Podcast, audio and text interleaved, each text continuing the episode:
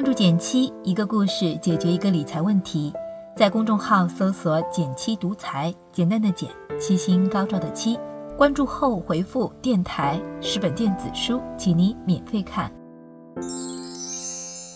投什么收益能高一点？最近这类问题变多了。十一回家就有亲戚抱怨，说现在的银行理财收益一直降，去年近百分之五还有的挑，今年也就百分之四出头了，买什么好呢？唐僧体质的我忍不住先科普了一下，这背后首先有个大趋势，市场上的收益率整体都在下降。就比如说余额宝的收益已经跌破百分之三了，这就好比原本大家都考八十分，你追求八十分不算难，但大家都考四十分了，你还要考八十分，就得付出很大的努力了。换句话说，同样追求百分之五、百分之六的收益率，现在来说更难了。调整收益预期是前提。接受了这个大前提，我又给了这个亲戚两个具体建议：第一，长期不用的钱，不妨多买一点中证五百、沪深三百这样的指数基金，短期愿意接受更多波动，长期赚上市公司价值增长的钱，收益比买银行理财要高。第二，别只盯着银行，比如说证券公司。也就是我们常说的券商发行的理财产品也可以选择，尤其是新手福利款的产品，往往在低风险的前提下也能收获百分之六的年化收益，已经算挺高的了。今天我们来具体聊聊这第二点，券商理财到底是怎么回事儿？一说到证券公司，就容易有个误区，好像是需要炒股了才会找他。其实证券公司也就是券商和银行是一样的。也可以发行自己的理财产品，加上它直接受到证监会监督，也是妥妥的正规军。比起大家都喜欢有钱放银行，券商们想吸引我们去投资可就难多了。所以，他也非常努力地推出了一些有竞争力的产品。拿某款券商开户新手产品举例，它的年化收益率能达到百分之六点六。不过，收益率这么高，风险高不高呢？这一个思考特别好。一直都说不懂不投。如果你学过咱们跟减七学理财的课程，就会发现常见的券商理财有三类：第一是集合资产管理计划，第二是收益凭证，第三是质押式报价回购业务。一看这些复杂的名字，估计你都晕了。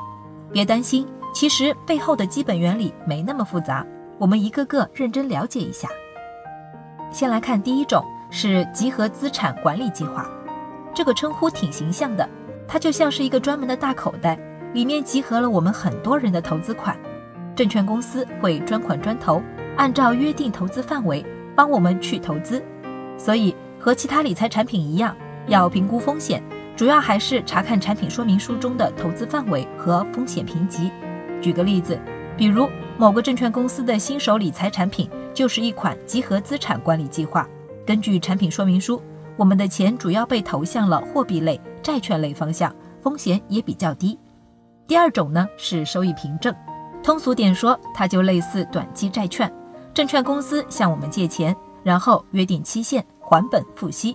那怎么评估证券收益凭证的风险呢？从借款人的角度来看，证券公司还是比较靠谱的，目前违约不还钱概率非常低。同时，你还可以关注产品的风险等级有多大，收益是否有承诺为固定收益，同样也要仔细阅读产品说明书。最后来说说质押式报价回购业务，这还是证券公司借钱的一种方式，一个特质就是证券公司会拿出特定的债券做抵押，这也会增加借款的安全性。而所谓的报价，就是借款时券商直接报出一个指定的借款利率，有标准的债券做抵押物。有上交所、深交所的监督，借款人也就是借款公司本身的违约概率就非常低，所以产品本身的安全性很高。了解了上面的基本原理，我也为你看了一圈。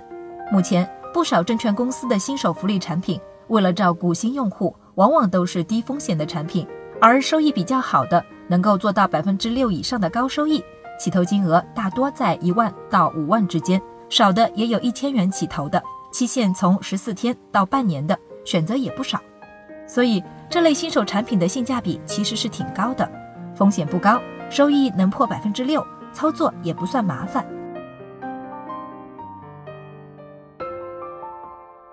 当然，没有完美的投资，这个听起来低风险好收益的投资机会也是有缺点的。主要的缺点就是在低风险的前提下，新人福利的高收益并不是常态。